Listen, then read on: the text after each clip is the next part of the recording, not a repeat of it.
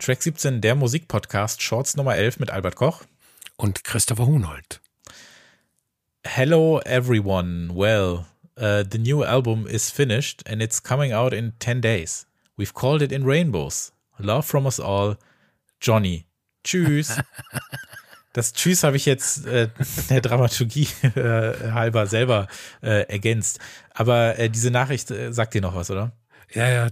Ähm, das war auf der Homepage von Radiohead die ja, die Ankündigung von In Rainbows. Ja, genau, genau. Johnny Greenwood hat äh, nämlich am 30.09.2007 dort ähm, ja wirklich nur zehn Tage vor Release des äh, siebten Radiohead-Albums In Rainbows, nämlich eben dieses angekündigt. Also wir hatten jetzt, ähm, die Folge erscheint am 14. Oktober und wir haben am 10. Oktober nämlich äh, den 15. Geburtstag des siebten Radiohead-Albums gehabt.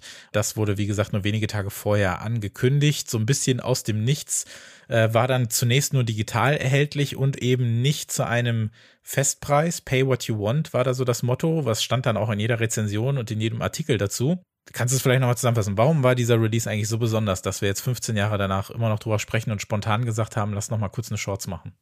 Ähm, das Besondere war, Radiohead hatten ihren Plattenvertrag bei Parlophone EMI erfüllt und ähm, waren ohne Plattenfirma. Und dann haben die sich gedacht, dann veröffentlichen wir unser nächstes Album einfach selbst und sind dann noch einen Schritt weiter gegangen und haben gedacht, wir veröffentlichen das digital und lassen die Leute zahlen, was sie wollen. Das war insofern ähm, nachvollziehbar, als es damals schon begonnen hat, dass äh, die Musikindustrie unter illegalen Downloads gelitten hat. Und dann war das so der, der Versuch, ähm, ja, quasi einen illegalen Download zu legalisieren und trotzdem noch ein bisschen Geld damit zu verdienen. Das, was wir heute mit Streaming haben, nur dass nicht die Bands das Geld verdienen, sondern die Leute, die diese Streaming-Plattformen zur Verfügung stellen. Genau, so ist ähm, es. Und ne, Pay What You Want, haben wir schon gesagt. Das heißt, du konntest aber auch tatsächlich gar nichts zahlen. Also du konntest auch einfach sagen, äh, null, also du musstest dann noch eingeben, glaube ich, ne, 0,00 und hast das Ganze dann für, für nix und für lau runtergeladen und das war dann auch völlig okay so. Ähm, ich, ich ja. glaube, wer null Pfund oder Euro, in dem Fall ist es ja egal, welche Währungseinheit, eingegeben hat, der musste zumindest 60 Cent oder 60 Pence Bearbeitungsgebühr zahlen. Also ganz äh, kostenlos war es nicht. Und dabei ja auch eine Kreditkarte haben, ne? War genau. das nicht so ein bisschen, weil ich erinnere mich noch selber daran, dass ich das dann woanders für umsonst habe runterladen müssen. ich hätte, glaube ich, ehrlich gesagt eh 0 Euro eingegeben, damals oder 0. Äh, und musste es dann woanders illegal runterladen, obwohl ich es legal auch für nichts hätte äh, bekommen können. Aber ähm, das ist wieder was anderes. Ich meine, ich weiß nicht, ob wir Radiohead noch so groß erklären müssen, aber ich mache vielleicht so eine, so eine, auch nochmal so ein Mini äh, zu dem, wo wir da waren. Du hast es ja schon mit Hail to the Thief äh, so angesprochen und dass sie ihren Plattenvertrag nicht mehr hatten. Ähm, Radiohead als diese ja, Avantgarde, Experimental Rock bis Elektroband, wenn man so will. Ne? Die hat sich ja so aus den Jahren zuvor, hat sie sich ja aus dieser so Post-Grunge-Zeit in so eine Art-Rock-Richtung entwickelt und im Jahr 2000, 2001 dann diesen Doppelpack Kid Amnesiac veröffentlicht und haben ja da ja so musikalisch und was so dieses Rockstar-Dasein angeht, ja schon so ein bisschen diese Dekonstruktion versucht. Das, was sie dann später mit der Industrie so ein bisschen versucht haben, weil sie das alles auf eine Art verabscheut haben und äh, das dann eben musikalisch auch äh, aufzeigten und eben nach Hail to the Thief war dann eben, naja, vier Jahre Pause würde ich es nicht nennen. Tom York hat ja sein Soloalbum rausgebracht, The Eraser, was äh, ich persönlich auch sehr, sehr gerne mag ähm, war aber auch so ein Produkt aus so einer ja, Schreibblockade. Ne? Die Band kam irgendwie nicht so weiter. Sie haben ihren Produzenten rausgeschmissen, weil Nigel Godrich damals nicht äh, zur Verfügung stand, später dann aber schon für den Rainbows. Hat dann alles ein bisschen gedauert. Die haben so halbfertige Songs dann performt und die dann später nochmal aufgenommen. Und das war eh alles so ein bisschen, wo wollen wir jetzt hin? Ne? Wir haben ja auch keine Deadline, weil wir kein Label haben. Das heißt, alles äh, wabert so vor sich hin, aber sie haben dann trotzdem irgendwann noch den Fokus gekriegt und die äh, Songs zusammengebaut. Und stilistisch merkt man das ja auch total, weil sich das Album ja auch sehr von den, vor von den direkten Vorgängen äh, zumindest äh, unterscheidet. Wie hast du denn diese Ankündigung äh, wahrgenommen vor 15 Jahren und was hast du bezahlt? Ähm, also ich war natürlich wie viele Leute überrascht, weil sowas gab es ja vorher nicht. Ähm, und aber ich ähm, glaube, also ich glaube mich zu erinnern, dass ich damals das schon ähm, kritisch gesehen habe. Also ich, ich habe nicht verstanden oder ich verstehe jetzt auch nicht, wieso die ganze Welt äh, über dieses Geschäftsmodell in Jubel ausgebrochen ist. Ähm, mhm. Tom York ist Multimillionär.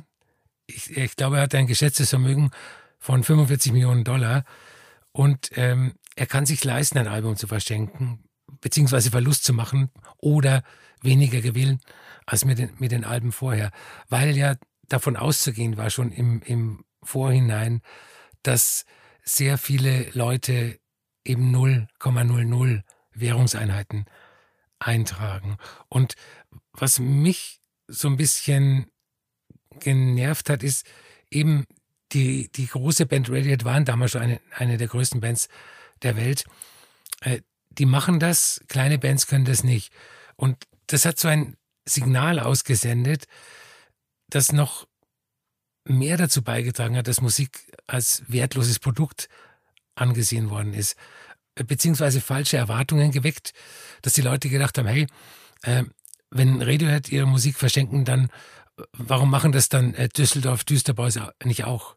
Also irgendwie eine zwiespältige Angelegenheit wir kommen da ja aus einer Zeit Mitte der Nullerjahre, in der dann auch iTunes so ein Riesenthema ist. Die Leute haben alle ihren iPods seit ein paar Jahren. Viele bezahlen für ihre Downloads zu dem Zeitpunkt noch oder kaufen sich dann eben, äh, kaufen sich dann eben ihr Zeug ähm, anderweitig oder laden es dann eben natürlich illegal runter, was ja ganz klar ist. Aber da war ja so dieses klassische ein Song 99 Cent, mhm. ein Album 10 Euro oder 8 Euro oder 12 Euro oder was auch immer, digital halt eben, ne?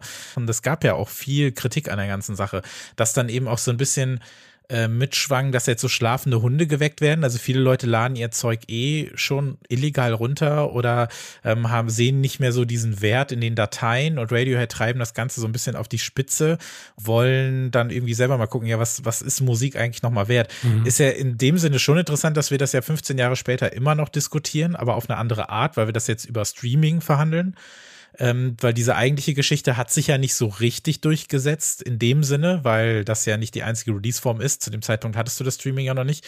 Alles war dann oder kann dann eben plötzlich umsonst sein, aber wie du schon sagst, das können sich natürlich neuere ähm, und jüngere MusikerInnen und Bands überhaupt nicht leisten. Das heißt, es kann nur eine solche äh, Wirkung von einer Band wie Radiohead ausgehen und ich hatte auch nicht den Eindruck, dass das so ein bisschen dass das so ein bisschen mit auf der Agenda stand, ne? sondern dass es eher so ein, wir gucken mal, wie wir das für uns machen ist. Mhm, genau, und ja, ja. die können dann eben, und die hatten ja dann eben noch kein Label, beziehungsweise waren ja kurze Zeit später über XL dann am Start.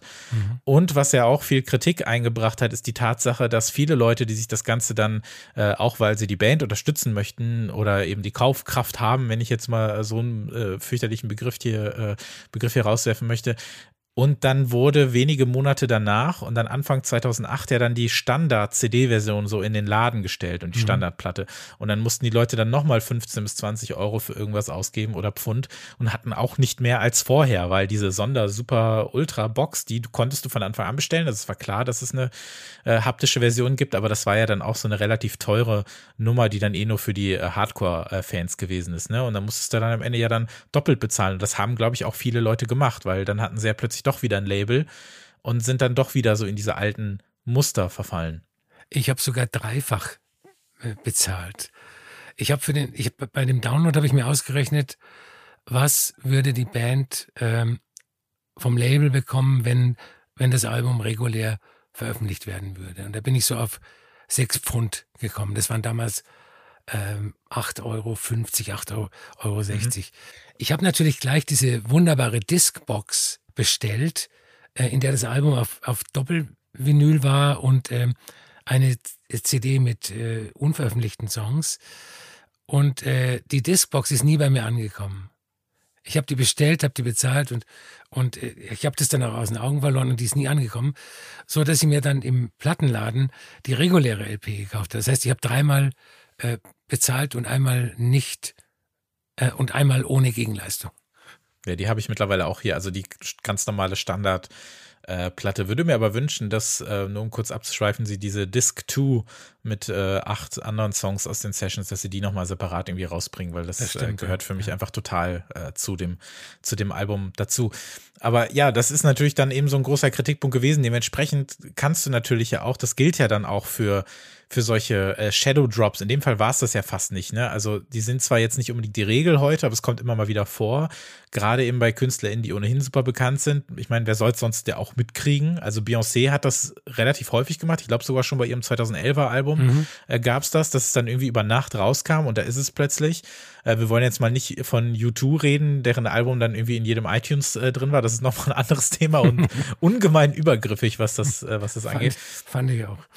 Ja, und hier ist es ja eher so, so ein Shadow-Drapchen, mehr oder weniger, weil es halt zehn Tage vorher angekündigt wurde. Aber dieses Pay What You Want, äh, Streaming ist das andere Thema und das, äh, wie bewerten wir Musik, ähm, ist schon sehr etabliert, finde ich, denn dafür müssen wir eigentlich nur auf Bandcamp gucken. Da habe ich auch dran ne? gedacht, das, ja. äh, das, das Unternehmen, über das halt Musikerinnen und Künstler in ihre Musik digital wie haptisch eben verkaufen können und anbieten können. Und nicht selten liest man dort eben, du kannst hier so einen Mindestbetrag äh, eingeben. Also es ist äh, sehr, sehr selten, dass es was wirklich auch umsonst äh, gibt. Aber dann hast du zum Beispiel für einen digitalen Download irgendwie fünf Euro oder sieben Euro und für eine Platte vielleicht 15 Euro, kannst da aber dann noch aufstocken äh, wenn du möchtest. Natürlich ein bisschen was anderes, aber dieses Pay What You Want oder Pay How Much You Want vielleicht dann eher, äh, das gibt's ja schon, ne? Ja, wobei natürlich der Unterschied bei Bandcamp ist, wie du gesagt hast, es gibt einen Mindestbetrag. Also es ist nicht so, dass Carla Dalforno bei 0 Euro ja. anfängt. Die, die muss einen bestimmten Betrag, 15 oder 20 Euro, nee. ansetzen, um äh, da überhaupt auf ihre Kosten zu kommen. Und gerade jetzt, wo wir darüber reden, du hast es ja auch mitbekommen, vor ein paar Tagen hat ja Animal Collective ihre Europa-Tour ja. abgesagt. Also selbst eine Band wie Animal Collective kann das nicht mehr finanzieren und bezahlen, ähm, rüberzukommen. Und da ist natürlich rückblickend sowas, ja, da, da wird die Diskrepanz noch klarer irgendwie von einer Band wie Radiohead zu allen anderen, wenn man so möchte. Ähm, dass so eine Art von Experiment natürlich dann auch vielleicht nur eins bleibt, aber vielleicht ja auch ein Grund, warum wir darüber sprechen, weil das eben äh, nicht so oft wiederholt werden konnte. Aber ich glaube, dass da halt Streaming halt wahnsinnig viel mit zu tun hat, weil es lagen ja, es waren ja nur drei, vier Jahre später, wurde Streaming ja schon richtig groß. Mhm. Spotify ist 2012 in Deutschland gestartet, das weiß ich noch ganz genau.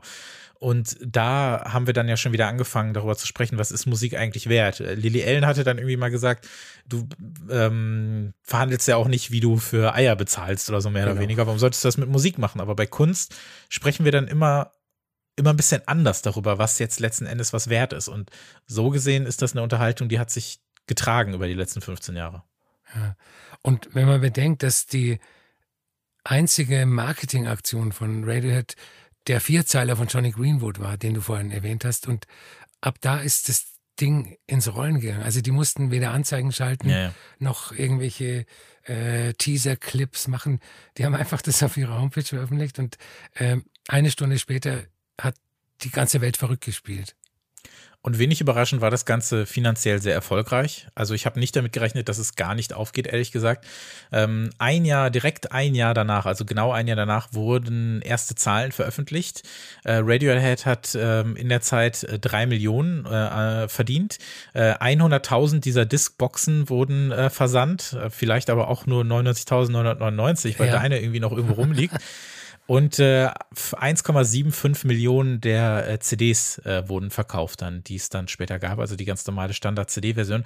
Und ähm, vielleicht weißt du es noch, aber vielleicht möchtest du auch raten, wie viel Prozent haben innerhalb dieses Jahres äh, nicht für das Album gezahlt, also gar nichts, 0,00 eingegeben. Ähm, ich weiß es nicht, aber ich schätze 40 Prozent. Es sind mehr, es sind 62 Prozent, okay, die nichts okay. gezahlt haben. Und das sind natürlich ja auch eine 62 Prozent von den Leuten, die das über diese Plattform gemacht haben. Mhm. Und dazu zählen solche Hyopies wie ich nicht dazu, die das Ganze dann über äh, Rapid Share irgendwo runtergeladen haben aus irgendwelchen Foren oder sich schicken haben lassen, weil sie einfach keine Kreditkarte mit 18 hatten. So ist das eben.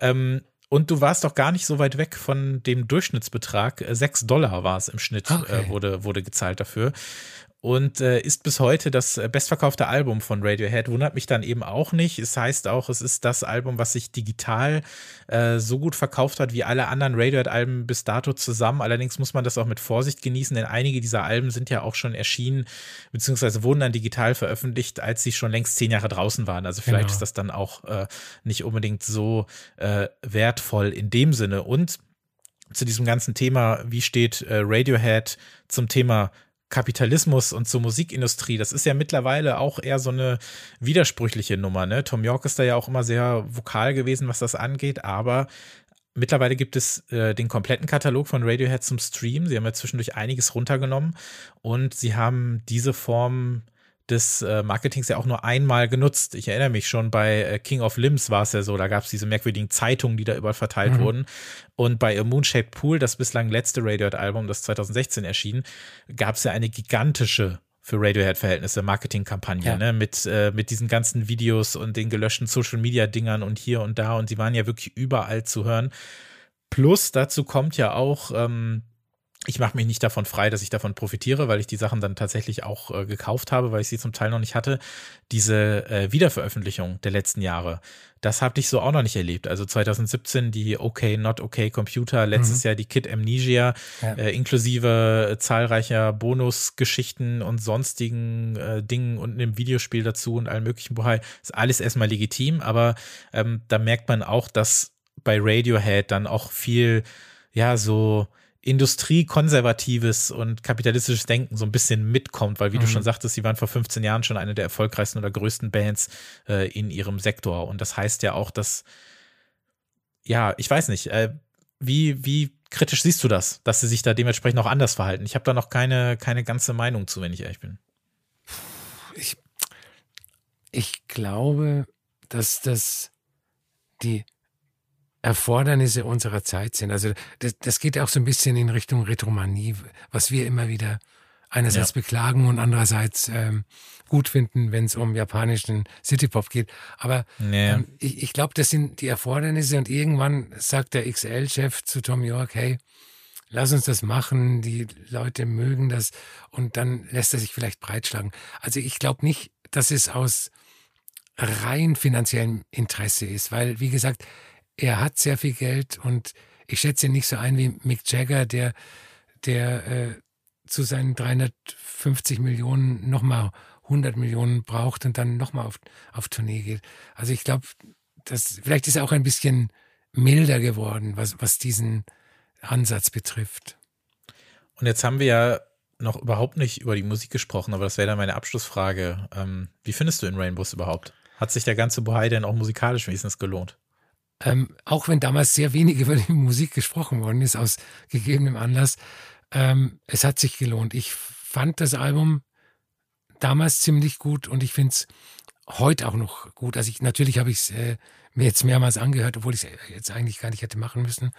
Ähm, und es ist ja irgendwie sogar ein, ein kleiner Rückschritt in der Radiohead-Entwicklung, wenn man sich, ähm, wenn man sich die drei Alben, die äh, von 2000 bis 2003 veröffentlicht wurden, ansieht, Kid A, Amnesic und äh, Hail to the Thief, ähm, da hat man eine bestimmte Entwicklung äh, gesehen und natürlich dann hochgerechnet, dass beim nächsten in, beim nächsten Album die Entwicklung noch weiter gesteigert wird, also hin ja. zu dieser IDM-haften äh, Experimentalelektronik. Und ähm, ich finde, in Rainbows ist weniger elektronisch als, als Kid A. Also es ist schon ein sehr großer Unterschied. Es ist mehr songorientiert und äh, in gewisser Weise ein Mittelding aus Okay Computer und Kid A kein Album, finde ich, klingt wirklich wie in Rainbows. Ich finde, du hast immer so einen Companion bei Kid A.M. Amnesiac natürlich, ist zusammen erschienen. Ähm, klar, äh, Pablo Honey, The Bands, okay, Computer, okay, vielleicht auf eine Art schon, aber trotzdem von seinem Sound her noch am ehesten äh, da verhaftet und Hail to the Thief so als der der, der große ausladende äh, Bruder, Onkel, sage ich mal, mhm. von den Platten zuvor. Und das war ein langes Album, das war ein großes Album auf eine Art und da musste es ja eigentlich fast schon äh, wieder in eine andere Richtung gehen. Und ich war da, ähm, wurde total davon abgeholt. Und auch wenn ich diese äh, Basement-Sessions äh, äh, sehe und höre, das ist für mich so, wie dieses Album funktioniert. Und wir haben es ja vorhin schon mal kurz angesprochen, in Kombination mit dieser Disc 2, die kann man ja auch streamen, da sind mit Down ist The New Up und Bangers and Mash auch zwei meiner liebsten Radiohead-Songs äh, drauf. Also diese äh, zweite CD ist da auch ein super äh, Companion. Nee, was das angeht, hat es sich auf jeden Fall gelohnt. Ich höre das auch relativ äh, regelmäßig und ist für mich nach Kid A auch die zweitbeste Platte.